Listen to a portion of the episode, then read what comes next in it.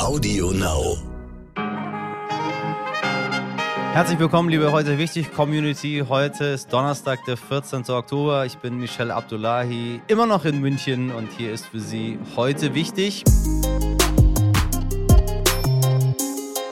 Nachdem ich äh, in der München Innenstadt heute beim, beim, bei, dieser, bei dieser unglaublichen Burgerkette, von der alle Menschen sprechen, meine Damen und Herren, nämlich Five Guys, weil da mal Obama gegessen hat und alle jetzt dort essen möchten. In München gibt es den Laden schon ein bisschen länger. In Hamburg hat gerade eine neue Filiale geöffnet. Äh, keine Sorge, wir machen dafür keine Werbung und bekommen Geld dafür. Äh, aber falls Sie, ich sag mal, ähm, 1000 Euro übrig haben für einen Burger, dann können Sie da gerne hingehen. Das sind dann ungefähr eine Million Kalorien, die ich heute zu mir genommen habe. Man dippt die Pommes auch, wie ich gelernt habe, äh, nicht in Ketchup, sondern in den Milkshake dazu. Ähm, war alles sehr köstlich, aber jetzt ist mir schlecht.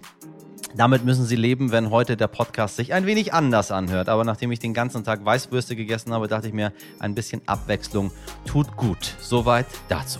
Hier ist für Sie heute wichtig.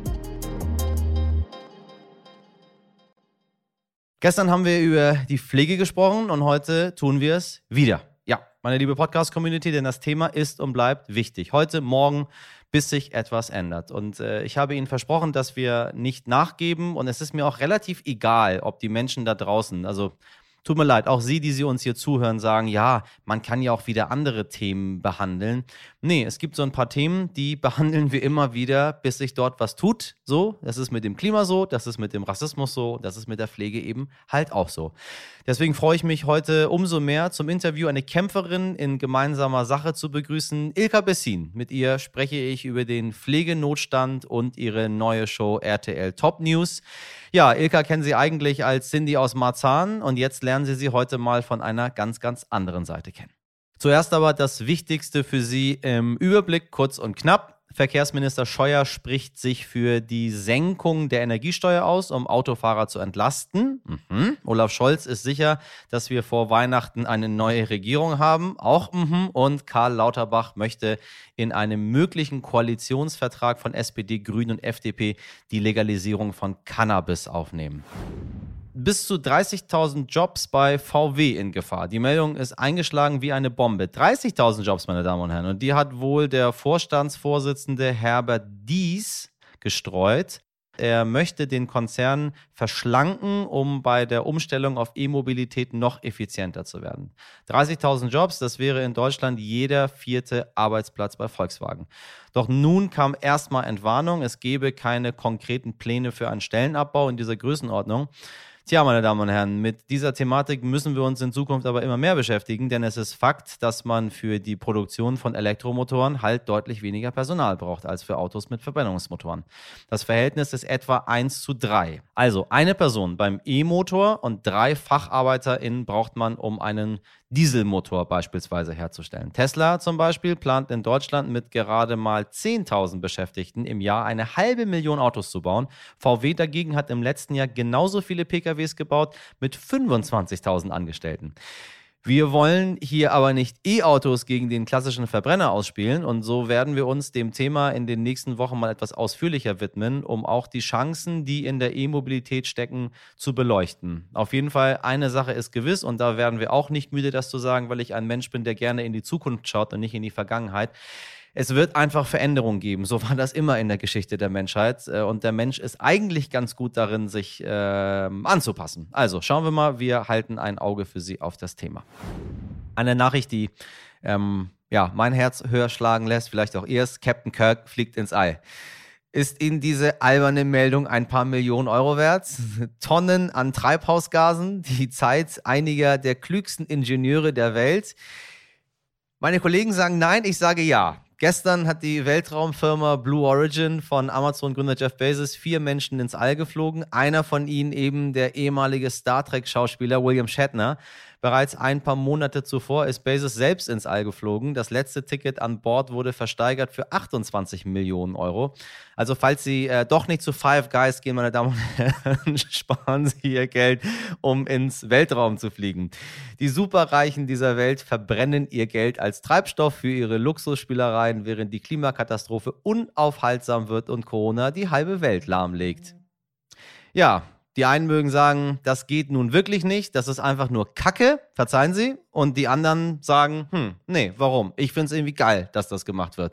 Ich bin ein bisschen zwiegespalten. Ich sage Ihnen, ohne William Shatner hätten wir nie dieses große Verlangen nach dem Weltall gehabt, glaube ich. Wenn wir nicht die Enterprise hätten äh, seit jetzt nun wie viele Jahren, 70 Jahren, 80 Jahren durch die, äh, durch die Lüfte fliegen sehen, 1960, 60, 40, 19, 21, knapp 60 Jahre, sage ich jetzt mal.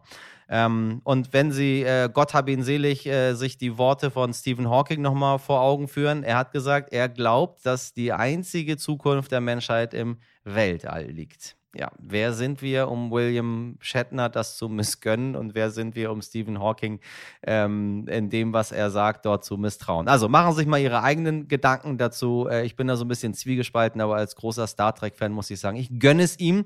Ähm, übrigens ist William Shatner jetzt der älteste Mensch der Welt, der mal im Weltraum war. Ja, ich finde das eine coole Meldung. Im März 2009 wurde ein Stadtarchiv weltweit bekannt, das in Köln, und zwar, Sie erinnern sich, durch den Einsturz. Zwei Anwohner sind damals gestorben, als beim Bau einer U-Bahn durch einen Baufehler das Kölner Stadtarchiv und ein Nachbarhaus einfach vom Boden verschluckt wurden.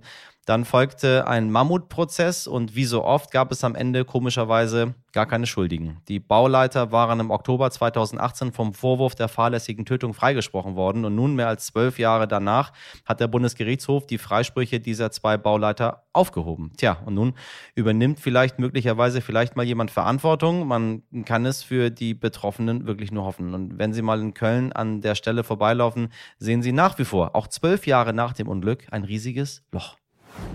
Ich habe keine Folge gesehen, meine Damen und Herren, und habe es auch nicht vor, aber wenn so dermaßen viel die Rede von einer Netflix-Serie ist, wie gerade, dann sehen wir das quasi als unseren Bildungsauftrag hier, Ihnen zumindest einmal kurz davon zu berichten.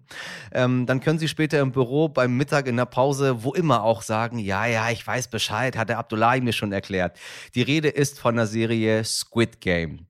Die kommt aus Südkorea, hat neun Folgen und ist zurzeit in 90 Ländern auf Platz 1 bei Netflix. 111 Millionen Accounts haben die Serie schon gestreamt. Das ist schon ein bisschen Wahnsinn. Der Plot Hochverschuldete Frauen und Männer treten bei erst einmal harmlos wirkenden Kinderspielen gegeneinander an, um ein Millionenpreisgeld zu gewinnen. Der Unterschied zu Kinderspielen, wer verliert, wird grausam hingerichtet. Für meinen Geschmack, meine Damen und Herren, klingt das ziemlich schrottig, doch inzwischen wird die Serie derart gehypt, dass sie Wellen in der Realität schlägt. Laut Medienberichten haben Schüler in Belgien die Serie nachgespielt und die Verlierer in ihrer Version regelrecht verprügelt. Die Schulleitung wandte sich daraufhin per Facebook an die Eltern der Schüler. Ähnliche Szenen sollen sich auch in Großbritannien abgespielt haben. Ja, äh, da ist dann meine Meldung mit William Shatner, wo sie sich vielleicht nicht so sicher waren, ob sie das gut oder schlecht finden, nur noch wie soll ich sagen, nicht so wichtig, ne? Gucken Sie mal, was so eine Serie alles macht, ja. Und wissen Sie was? Ich glaube, ich gucke doch ganz, ganz, ganz kurz mal rein, um dann doch mitreden zu können. Ja, meine Damen und Herren, wir haben gestern schon darüber gesprochen und in den Wochen davor und ich werde auch nicht aufhören damit, wie ich Ihnen das schon versprochen habe, denn das Thema ist nicht weg, nur weil man nicht mehr darüber spricht, auch wenn manche PolitikerInnen das hoffen, denn genau dafür haben wir diesen Podcast, um Themen zu setzen, die mir und der Redaktion wichtig sind und so mit ihrer Aufmerksamkeit und ein bisschen Glück Dinge zu bewegen. Wir sprechen heute noch einmal über das Thema Pflegenotstand. Gestern haben wir mit einem Experten geklärt, ob eine mögliche Ampelkoalition Hoffnung mit sich bringt. Hören Sie gerne noch mal rein. Heute betrachten wir das Thema aus einer anderen Perspektive. Ilka Bessin, Sie kennen sie alle, wie gesagt, Komikerin, Schauspielerin, Sprecherin, früher mal Cindy aus Marzahn. Heute Teil des Teams der Satiresendung RTL Top News. Heute Abend 23 Uhr und 15 auf RTL. Ein bisschen Werbung in eigener Sache. So. Und genau diese Ilka Bessin nutzt seit einiger Zeit ihre Aufmerksamkeit, um auf die Pflegekrise in Deutschland hinzuweisen. Denn seit ihr Vater vor einiger Zeit selbst zum Pflegefall wurde und schließlich verstarb, weiß sie um die Situation in deutschen Pflegeeinrichtungen. Und sie sagt, ändern kann nur, wer so etwas selbst erlebt hat. Ilka, ich grüße dich. Herzlich willkommen, hallo. Ich, ich habe jetzt schon gute Laune, wenn ich mit dir spreche. Wieso? Ich habe noch gar nichts gesagt. Ja, weiß ich nicht, aber es ist Ich könnte so. etwas singen, etwas äh, von Adele vielleicht. Nein, Quatsch, das machen wir nicht am frühen Morgen. Oh Gott, bin jetzt schon gut gelaunt. Wie läuft's mit Top News? Es läuft hervorragend. Also ich glaube, wir haben jetzt gefühlt die 378. Sendung. Aber es ist, glaube ich, ich weiß gar nicht, vierte, fünfte, sechste, siebte, vierte, dritte, Vierte. Ich weiß es nicht. Es läuft gut. Wen aus dem Team magst du da? Schätzt du einen von deinen Kollegen besonders? Also ich schätze ja Till Reiners besonders, aber nur weil ich ihn kenne und liebe. Den hasse ich wie die Pest. ich ganz schlimm. Nein, Till Reiners hat halt so eine Grundkomik, die ich sehr schätze, die ich sehr mag. Ich mag diesen Sarkasmus mit einem Lächeln und so einem Sch Schmitzer, sagt man das so, der so hinten dran kommt. No, weißt du? Ähm, aber vom Prinzip her, das sind Arbeitskollegen, ne? Also äh, man will mit denen nicht nach Hause gehen, aber man freut sich, äh, wenn man sie auf Arbeit sieht und hat eine schöne Zeit miteinander, ganz klar. Ach, ist das so? Es wirkt immer so, als würde man danach noch so viel miteinander machen. Alle sind beste Freunde und, und äh, ja, quasi verheiratet miteinander. Okay, ich weiß nicht, ob Reiners mich heiraten möchte oder Östern, das kann ich noch nicht sagen. Oder Basti, ich weiß nicht. Aber ich finde halt, ähm, Freundschaft ist ja was ganz Spezielles. Ne? Ich finde, wenn man tolle Kollegen hat, mit denen man eine tolle Sendung machen kann, dann fällt einem das leichter. Manchmal ist es Arbeit. Ähm, und äh, bei den Kollegen jetzt hier macht es einfach eine Menge Spaß, weil man sich untereinander auch schätzt und respektiert das, was der andere macht und auf der Bühne auch verbringt. Also Till Reiners macht da eine ganz andere Art von Comedy. Der ist ja eher so der Intelligent von uns allen. Und deswegen äh, ist es schon eine ganz andere Art von Humor, die ich sehr schätze. Wenn wir mal die Top-News jetzt äh, in, die, in die normale Realität reinbringen, gibt es Schlagzeilen, die dich in den letzten Tagen und Wochen geärgert haben? Mm ach ja, Bundestagswahl und so, das ist dann auch so, wo man so denkt, langsam hängt es einem auch zum Hals raus, weil keine richtigen Entscheidungen getroffen werden. Ähm, ich, es ärgert einen immer, wenn sich nichts verändert. Ähm, Fußball, klar, Katar haben wir jetzt als äh, großes Thema. Ähm, da regt man sich die ganze Zeit drüber auf, weil man es eigentlich auch nicht versteht, ähm, dass man dorthin fährt. Aber das ist ja so ein Grundprinzip beim Fußball, was mich immer ärgert, wenn Leute beschimpft werden von der Tribüne, dass da einfach die Fußballmannschaft geschlossen nicht vom Feld runtergeht, wenn irgendwelche rassistischen Beleidigungen stattfinden. Aber das ist Fußball, die eigene Welt, äh, die ich wahrscheinlich nicht verstehen werde. Und da gibt es immer so Schlagzeilen, die einen stören und einen ärgern. Wenn ich lese, Rente wird um 20 Cent erhöht oder um 50, kriege ich einen zu viel. Du hast ein äh, Riesenthema, was dich neben dem Humoristischen äh, bewegt und das ist äh, die Pflege. Wir haben in den letzten Tagen und Wochen immer wieder, ich höre nicht auf, bei uns zu berichten über Pflegenotstand. Das ist für mich nicht ein Thema, was wir mal ganz kurz ansprechen und dann ist es vorbei, genauso wie du sagst, weil das ärgert mich persönlich sehr, dass wir Themen immer so einmal auf die Agenda werfen und dann ist vorbei dann, als wäre das Problem irgendwie gelöst. Haben wir ja drüber gesprochen. Ich glaube, wenn ähm, jemand, der den Status als Politiker hat, nicht in die Bredouille kommt, mal in so einem Pflegeheim zu leben, ähm, was halt äh, gut geführt wird von den Leuten, die dort arbeiten, aber wo es an allem fehlt. Also das besteht ja für einen Politiker nicht, weil die immer die finanziellen Möglichkeiten haben, sich in so ein privates Pflegeheim einzukaufen, wo die von vorne bis hinten betüttelt werden. Das geht ja beim Otto-Normalverbraucher einfach nicht so. Ne? Deswegen ist da eine, sind da, da sind wenig Pfleger vorhanden. Da ist einfach diese Pflegekapazität oder diese Möglichkeiten, die Menschen, denen es nicht gut geht, so toll zu pflegen, wie sie es eigentlich verdient haben, ist dort nicht gewährleistet. Aber es wird sich nie ändern wenn, äh, ähm, weil einfach Politiker nicht in diese Situation kommen. Politiker haben nicht das Gefühl, mal arm gewesen zu sein oder mal am Existenzminimum zu leben.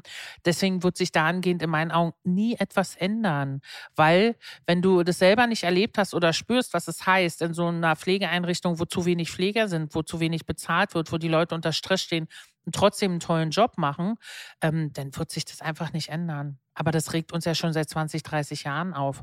Ich habe vor 20 Jahren, glaube ich, Hartz IV bekommen. Da war das schon ein Thema. Arbeitslosengeld hin und her. Hartz IV, da war Pflegenotstand schon ein Thema. Und ähm, ich finde es halt traurig, aber mittlerweile bin ich der Meinung, dass wir dann als Privatmensch irgendwas machen müssen, um das zu ändern. Und zwar? Anders kriegst du es nicht denn? hin. Ja, Was dass müssen wir halt machen? die Leute motivierst. Ich hatte neulich einen Klempner bei mir zu Hause, der hat mir erzählt, dass seine Frau Fan ist und ich sage, was macht, die arbeitete dann auch noch in der Pflege. Dann habe ich dann ein Autogramm ins Buch geschrieben und habe da einfach Geld mit in den Buchumschlag und habe da eine Karte geschrieben und habe mich bedankt für das, was sie macht. Das mache ich nicht, weil ich Ilka Bessin bin und hier sitze, sondern weil das äh, manchmal, finde ich, anders gewährleistet werden muss. Und das Schlimme ist, dass es oftmals die kleineren Leute oder die nicht so gut verdienenden Leute sind, die dann unterstützen und helfen. Weißt du? Was, was willst du machen? Du kannst zehnmal den Spahn anrufen und sagen, ähm, das ist richtig kacke, wie es hier gerade abläuft. Ja. Aber es ändert nichts und wir müssen eine andere Lösung finden. Naja, letztendlich muss die Politik ja das lösen. Ich finde es ein bisschen unfair zu sagen, die Politiker sind so reich äh, und deswegen verstehen sie das nicht, weil Politik funktioniert meiner Meinung nach überhaupt nicht so. Die, die Politik, es wird immer so viel auf die Politiker geschimpft, ähm, aber eigentlich führen sie unser Land doch relativ stabil. Wir haben überall große Probleme, die jetzt angegangen werden, aber zu sagen, die sind einfach nur, weil die reich sind, verstehen sie nicht, äh, wie das ist, ähm, äh, armer Mensch zu sein. Ich, wenn ich in äh, Berlin, wenn ich, oh, da ist eine schöne Diskussionsgrundlage, wenn ich in Berlin an drei Schulen gehe, wo die Fenster aus dem, äh, vor Schimmel aus dem äh, Dings fallen, kann ich dir sagen, dass definitiv kein Kind eines Politikers auf diese Schule geht, sondern auf eine Privatschule, auf ein Gymnasium. Und deswegen ist es definitiv meine Meinung, dass ich finde, dass wenn du das selbst nicht erlebst oder selbst nicht mitbekommst, wenn du in so einem Heim lebst, wo Leute überarbeitet und überfordert sind und einfach nicht damit und einfach auch nicht mehr leisten können, dann muss ich da schon den Politiker anprangern, klar. Natürlich ist es ein, auch ein wirtschaftliches Problem, weil Politik funktioniert ja nur mit Hilfe der Wirtschaft, wenn viel Geld investiert wird. Aber trotzdem muss ja mal irgendeiner eine Entscheidung treffen und sagen, ähm, ich bin der Meinung, ab heute zahlen wir einfach jedem Pflegekraft, Personalmitglied 100, ja. 200 Euro mehr. Wir haben einen bestimmten Lohn, der ist festgesetzt und das machen wir ab heute. Es muss ja mal irgendwann einer diese das Entscheidung Das ist eine Lösung. Treffen. Das ist, das ist eine Lösung, die kann man, glaube ich, finde ich, auch so an die neue Regierung auch ähm, heranbringen. Ja, und den Job einfach äh, schmackhafter machen. Den Job ja. machst du schmackhaft, indem du auf dem Balkon stehst und klatscht, aber gleichzeitig auch den Leuten einfach ein vernünftiges Geld zahlst, was sie für ihren Job einfach ja, das ist richtig. haben. Das, das, das, da, da bin ich ganz bei dir. Wenn wir vernünftig bezahlen würden, wenn wir anfangen würden, die Leute nicht nur wertzuschätzen, was ja auch zu wenig kommt, also einmal klatschen auf dem Balkon reicht ja auch nicht aus, war ja auch relativ schnell wieder vorbei. Ne? Das wurden irgendwie an, an äh, zwei Wochen hat man geklatscht und im zweiten äh, Lockdown hat das gar keine Rolle mehr gespielt. Ist, ist das Problem, dass wir gar nicht so eine große Aufmerksamkeitsspanne haben? Weil ich glaube, es betrifft ja alle letztendlich, wenn du gepflegt werden musst irgendwann. Ähm, und das kommt auf viele Menschen zu. Wenn man dort gar keinen Bezug zu hat, auch als junger Mensch, dann klatscht man einmal und denkt, damit hat man sein Soll erbracht. Es ist ja auch, die Zivilbevölkerung muss ja auch was tun. Wie waren wir als wir? Ich meine, ich glaube, du bist äh, 10, 15 Jahre jünger als wir, ich 20 Jahre, kann ich mal so sagen. Wie waren wir denn, als wir jung waren? Wir haben uns ja auch nicht dafür interessiert, weil es ganz weit weg war. Es ist ein Thema, äh, womit man nichts zu tun hat, ähm, weil es einen in dem Falle nicht betrifft, weil man noch so jung ist. Ich finde, du musst, äh, man muss definitiv den Job schmackhafter machen. Ich glaube, es ist bei vielen handwerklichen Berufen. Heutzutage wird es uns ja vorgelebt, dass es einfach total spannend ist, Influencer äh, äh zu richtig, werden, Model richtig. zu werden. Oder ähm, diese einfachen Berufe wie Gaswasserinstallateur, Schreiner, Bäcker sind alle so äh, äh in, in den ja, in den Hintergrund geraten, das den Jugendlichen wieder schmackhaft zu machen und zu sagen, es Richtig. ist cool, wenn du das machst. Und sorry, als Dachdecker, so wenig Geld verdienst du da auch nicht. Ähm, das sollte man dann einfach machen und ähm, Genauso sollte man den jungen Leuten auch einfach Pflegeberufe schmackhafter machen. Und das machst du, indem du den Leuten sagst oder den jungen Leuten sagst, man kriegt ein vernünftiges Geld. Und ähm, dann hast du auch wieder mehr Leute, die in der Pflege arbeiten. Ich glaube, in 10, 15 Jahren werden wir echte Probleme kriegen, obwohl wir die jetzt schon haben, dass wir noch weniger Pflegepersonal einfach haben. Wir werden keine Leute mehr haben die arbeiten in den Pflegeheimen. Da bin ich ganz bei dir. Ich glaube, es braucht, äh, so absurd es sich anhört, auch Pflegeinfluencer.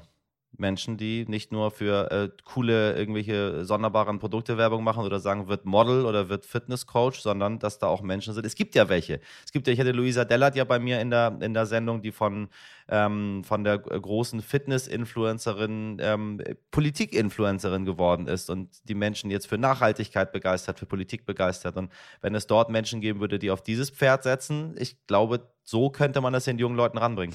Aber es gibt ja diesen Ricardo. Ricardo diesen, Simonetti, genau. Entschuldigung, richtig, ja. es gibt Nee, Riccardo Simonetti nicht. Ich meinte diesen Pfleger. Ach so, der Pfleger Ricardo. Ja, richtig. Ja, ja, ja. Den haben wir, glaube ich, auch schon mal da gehabt. Man nennt ihn den Pfleger Ricardo. Ja, man Ricardo. nennt ihn Pfleger Ricardo, genau. ja, ja, ja, richtig. Ja, das ist ja, so ist das dann, ne? Wenn du, wenn du im Netz bist, dann muss das irgendwie knallig sein und dann weißt du, das ist der Pfleger Ricardo. Der macht Werbung dafür. Und ich finde, das braucht es. Und Menschen wie dich, die äh, neben dem anderen, was, was sie machen, ähm, nicht aufhören, äh, darauf aufmerksam zu machen. Weil das verbindet man ja gar nicht mit uns, dass wir uns für Pflege interessieren. Na, es ist halt, wenn es einen selber betrifft. Mein Vater hat im Pflegeheim gelebt, dann wirst du natürlich, gehst du damit nochmal ganz anders um und äh, lernst die Sachen auch von der anderen Seite kennen. Äh, die erzählen einfach, es gibt ja junge Menschen in der Pflege. Mein Vater wurde auch von äh, Jüngeren gepflegt äh, die von oben bis unten tätowiert, gepierst, wo du gedacht hast, äh, die einfach so liebevoll mit den Menschen umgegangen sind, wo ich dann so gedacht habe, ich habe so einen Respekt davor. Und ich finde, was bei uns allen am meisten fehlt, ist der Respekt vor einer einfachen Arbeit, die einfach extrem viel auch beinhaltet und viel bedeutet. Das haben wir, wir haben verloren, dem gegenüber einfach Respekt zu zollen für das, was er macht, auch wenn es nur eine kleinere Arbeit ist. Das hört sich immer so komisch an, aber das haben wir einfach verlernt. Wir sehen es so als selbstverständlich. Und ich weiß nicht, ich habe momentan, ähm, äh, habe ich schon Schwierigkeiten daran zu denken oder zu sagen, ich werde alt hier in Deutschland, das weiß man nicht. Also möchte man das. Ja, ja. Meine Damen und Herren, da ist eine ganze Menge wieder zum Nachdenken am Morgen und am Mittag und am Abend. Ne? Sie, äh, haben Sie Nachsicht, dass ich Ihnen nicht hier die locker flockigen, äh, lustigen Themen präsentiere, sondern die Dinge, wo wir drüber nachdenken müssen, weil wenn wir das nicht verändern, dann wird einfach gar nichts passieren. Und dann hat man solche Gedanken wie Ilka, ich weiß gar nicht, ob ich in 15 oder 20 Jahren noch in Deutschland bin. So. Und das ist keine gute äh, Zukunftsperspektive. Und leider haben wir noch ein paar, sagen Sie, haben wir noch ein paar andere Themen, ähm, über die wir auch immer wieder reden. Und da ist immer am Ende so ein bisschen Frust. Aber wenn wir gemeinsam was machen, dann verändert sich. Und Sie können ja zwischendrin Top News gucken, um gute Laune zu bekommen, wenn, äh, wenn alles den Bach runtergeht. wenn alles den Bach runtergeht. Aber ich finde ganz wichtig, ähm, ich glaube schon, dass wir ähm, alt werden dürfen und können in Deutschland, dass das äh, auch schön werden kann, wenn wir auf uns achten, gegenseitig auf uns achten. Ne? Das ist ganz wichtig, wenn man mal guckt, was dein Gegenüber macht. Und äh, manchmal reicht so ein freundliches Hallo, damit fängt es an und ein Bitte und Danke. Und ganz wichtig, immer Respekt, ne? Respekt für das, was dein Gegenüber macht, auch wenn es manchmal äh, dir schwierig vorkommt oder du manchmal dann auch sagst, hm, naja, und äh, äh, trotzdem sollte man dem dann immer Respekt zollen. Und Pflegeberufe, alle, die, die mit Menschen arbeiten, die uns betreuen, wenn wir älter sind und irgendwo sitzen und vielleicht gar nichts mehr so mitbekommen von der Welt, ja. den sollten wir, glaube ich, den größten Respekt zollen. Ilka, ich danke dir. Mit, Kein mit, Problem, mit großem gerne. Respekt dafür, darauf immer wieder aufmerksam zu machen. Heute nicht ich.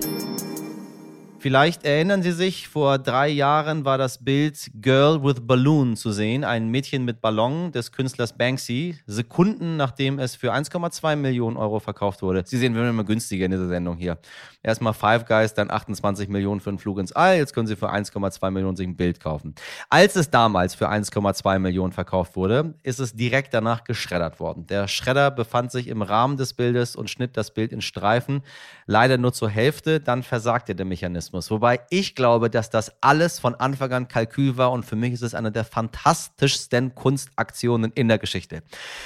Die Aktion war als Kritik am Kunstmarkt gedacht, schrieb Banksy später auf Instagram. Und äh, eigentlich hätte das Bild ganz geschreddert werden sollen. Ja, ja, ja, ja, ja. So, ich habe da noch andere Informationen, meine Damen und Herren. Und was dann passiert ist, ist eine Lehrstunde in puncto Perversion des Kunstmarktes. Das Auktionshaus Sotheby's teilte damals mit, die Käuferin sei eine europäische Sammlerin und langjährige Kundin und nehme das Bild auch zerschreddert an. Wir erinnern uns für 1,2 Millionen Euro. Denn, so hieß es damals, das Werk sei das erste Kunstwerk der Geschichte, das während einer Auktion live entstanden sei. Und jetzt kommt's. Am heutigen Donnerstag wird das Bild, das Banksy mittlerweile in Love is in the Bin umbenannt hat, noch einmal versteigert. Und jetzt raten Sie mal, auf wie viel das geschredderte, als Kritik am Kunstmarkt gedachte Werk geschätzt wird. Fünf bis sieben Millionen Euro. Wir leben in einer großartigen Welt. Ich feiere es ein bisschen. Dieser Podcast wird sich nicht automatisch selbst zerstören, meine Damen und Herren. Unsere größte Wertsteigerung erfahren wir immer noch durch Ihre geschätzte Aufmerksamkeit. Und deswegen freuen wir uns, wenn Sie morgen wieder reinhören. Wir sind für Sie da, wie immer ab 5 Uhr. Abonnieren Sie uns, empfehlen Sie uns weiter, feedbacken oder Themen vorschlagen Sie uns. Alles an heute wichtig at stern.de in der Redaktion für Sie im unermüdlichen Einsatz. Äh, meine, meine wundervollen vier Kolleginnen Sabrina Andorfer, Mirjam Bittner, Dimitri Blinski und Frederik Löbnitz produziert hat hat Annolin Sonn genauso wundervoll heute für Sie. Ich sage, machen Sie sich einen schönen Tag, aber machen Sie was draus. Bis morgen, Ihr Michel Abdullahi.